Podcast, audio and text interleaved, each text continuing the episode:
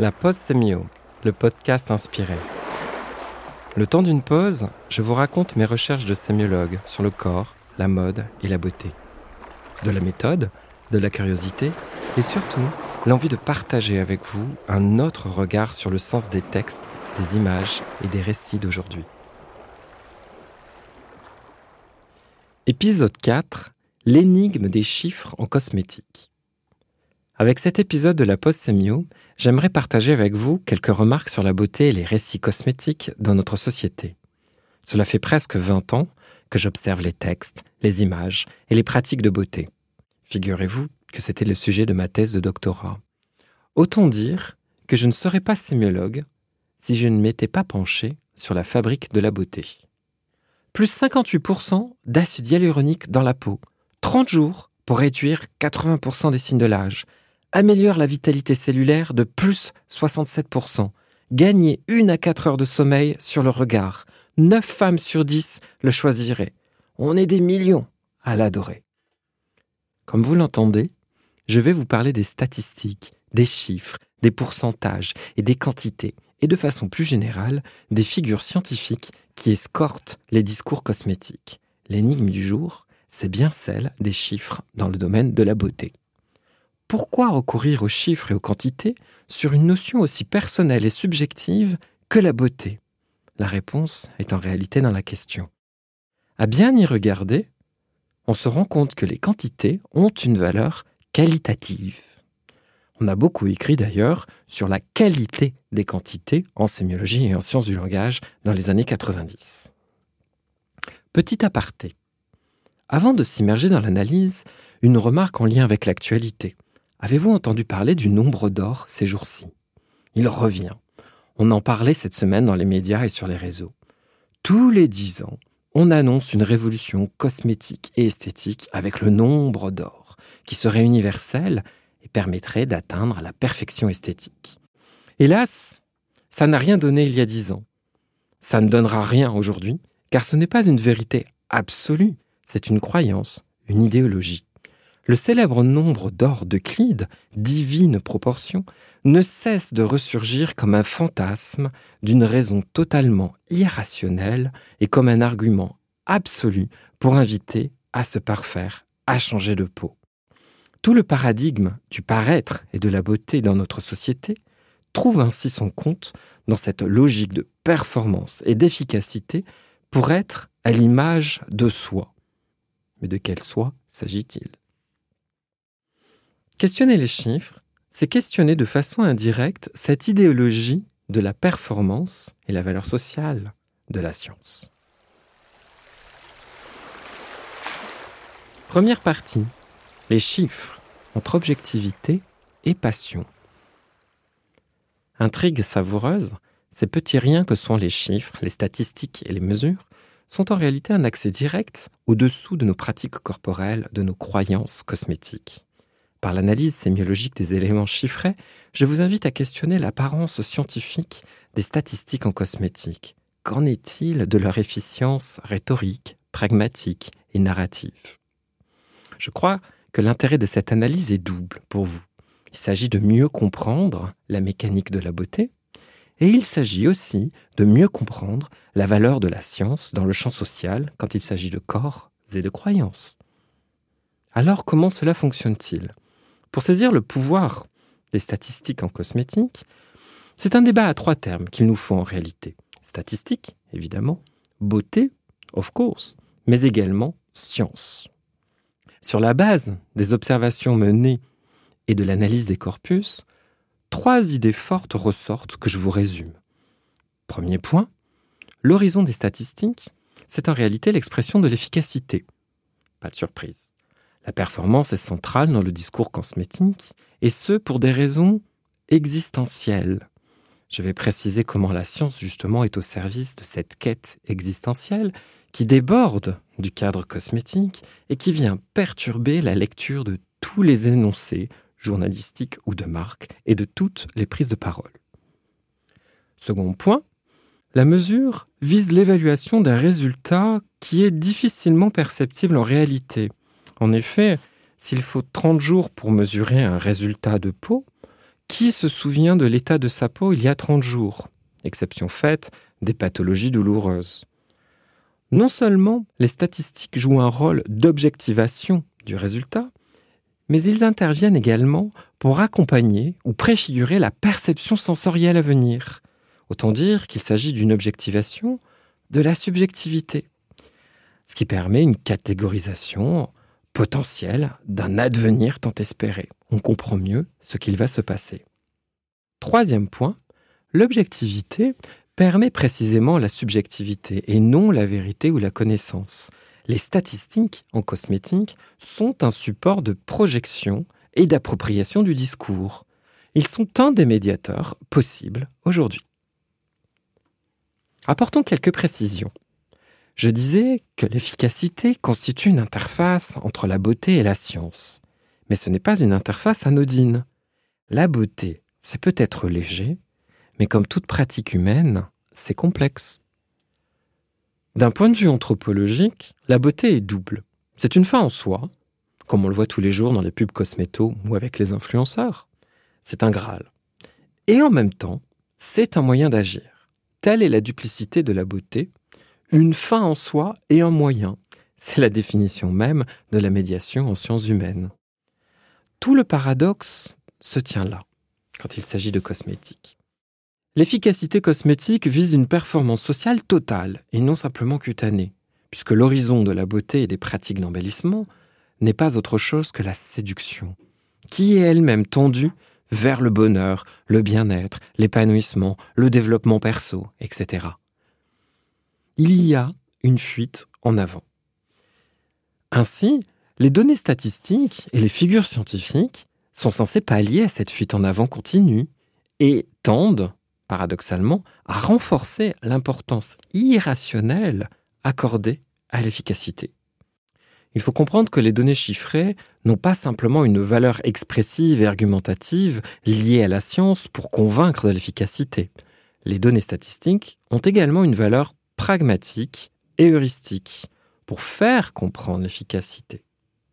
La force probatoire est redoublée par un pouvoir fictionnel important. Mais ces données ont également une valeur pragmatique et heuristique. Il s'agit de faire comprendre l'efficacité. La force probatoire est redoublée par un pouvoir fictionnel. Mes recherches montrent d'ailleurs que c'est la même chose pour toutes les figures scientifiques dès lors qu'elles passent dans le champ cosmétique. Toute preuve scientifique vise en effet une représentation, le sujet a besoin de se raconter une histoire, l'histoire du produit, mais surtout l'histoire de sa propre métamorphose et de son embellissement. Ce n'est pas l'état de beauté aujourd'hui qui compte, c'est le fait d'agir et d'avoir une direction vers plus d'embellissement.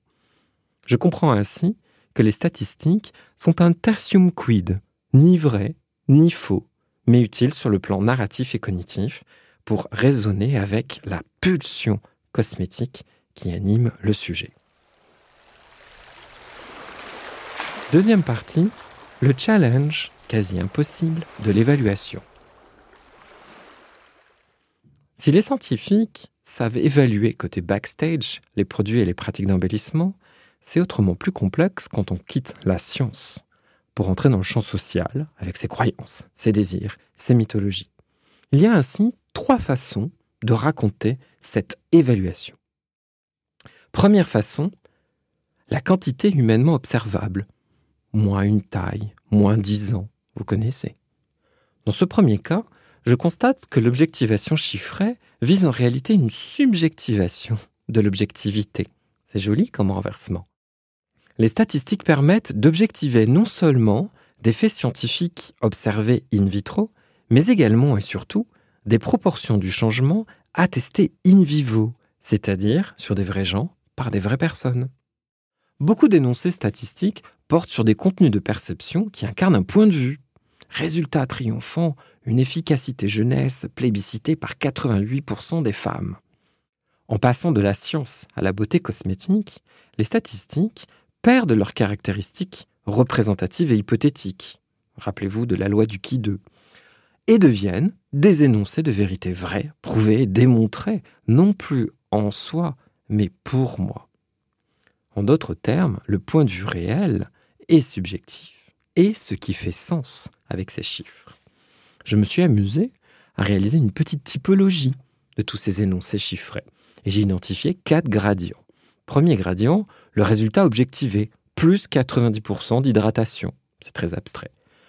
Deuxième gradient, le résultat subjectif, 89% de satisfaction, ou 9 femmes sur 10.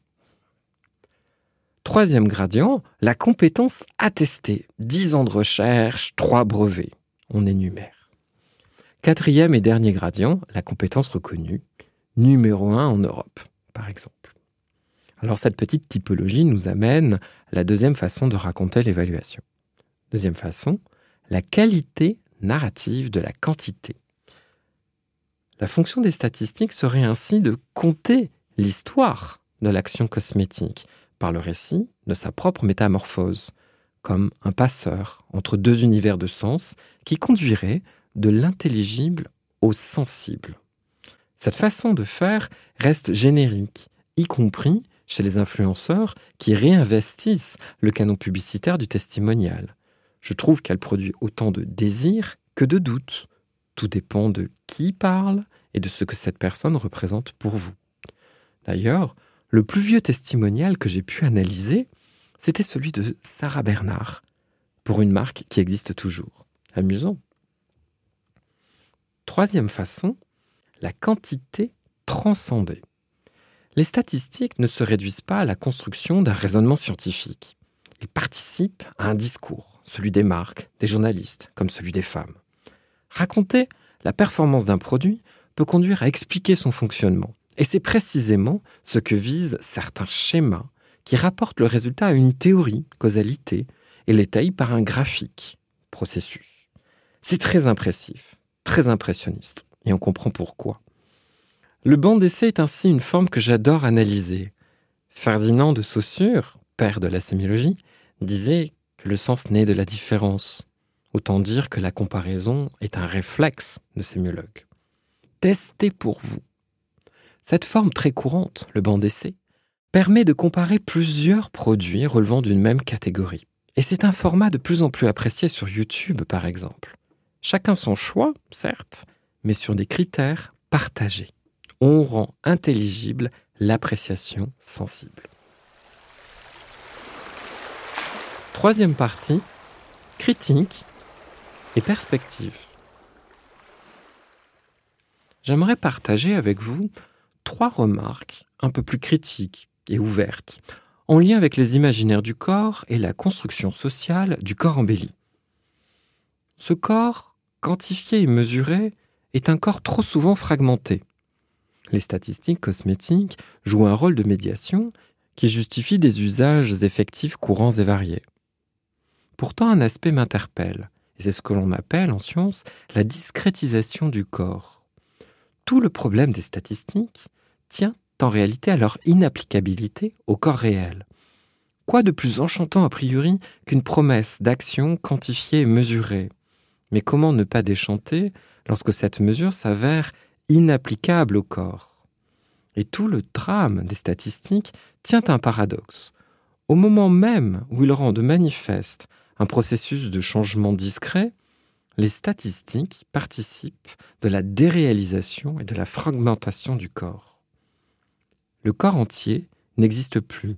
Seul compte la surface mesurée, voire la mesure considérée en soi comme un totem. Le corps devient un objet, un objet de consommation. Baudrillard le préfigurait dans les années 70, c'est bel et bien confirmé aujourd'hui. Toute la modernité trouve ainsi son sens dans la fragmentation et le morcellement d'un corps qui devient mesurable, manipulable, modifiable, développable. Ce corps mesuré est un corps idéalisé, mais surtout un corps normé et imposé, qui s'impose. À l'opposé d'une idéalisation poétique ou esthétique, le corps connaît au quotidien un sort bien triste dans la société, et la beauté en est une des manifestations. À défaut d'être décrit et qualifié comme un tout de signification, le corps est segmenté en parties et perd toute réalité pour devenir au mieux une peau à tirer, des tissus adipeux à raffermir ou des muscles à booster, au pire, une image monstrueuse à automutiler ou à changer du tout au tout avec la chirurgie. Le corps se laisse ainsi abstraire par le chiffre, en se laissant quantifier, peser et discrétiser en statistiques, normes, rapports proportionnés, IMC, autrement dit, en un cahier des charges que l'on ne peut que suivre. Ce corps morcelé devient un corps image qui révèle un corps ennemi. Il n'est sans doute pas besoin de préciser que pour ce qui est de la beauté, la mesure vise la connaissance et que la connaissance vise le changement. Que l'on parle de révélation, de sublimation ou même de développement, il est toujours question de métamorphose. La postmodernité nous apporte la désillusion, introduit le doute dans l'envie de croire. Alors, une solution illusoire s'esquisse, une forme de responsabilité individuelle, une sorte de constructivisme idéaliste, de développement personnel, mais qui conduit, toujours hélas, à essentialiser la beauté et à réifier le corps. Des dictates, des actions, des performances, qu'elles se fassent au bistouri ou avec naturalité. L'existence devient un calcul, le paraître est une arme, et les statistiques sont un outil factuel pour rationaliser vainement toute cette déraison résolument humaine. Les statistiques révèlent ainsi un fantasme de décorporalisation qui est là, comme un éléphant au milieu de la pièce, mais dont personne ne discute. À bientôt!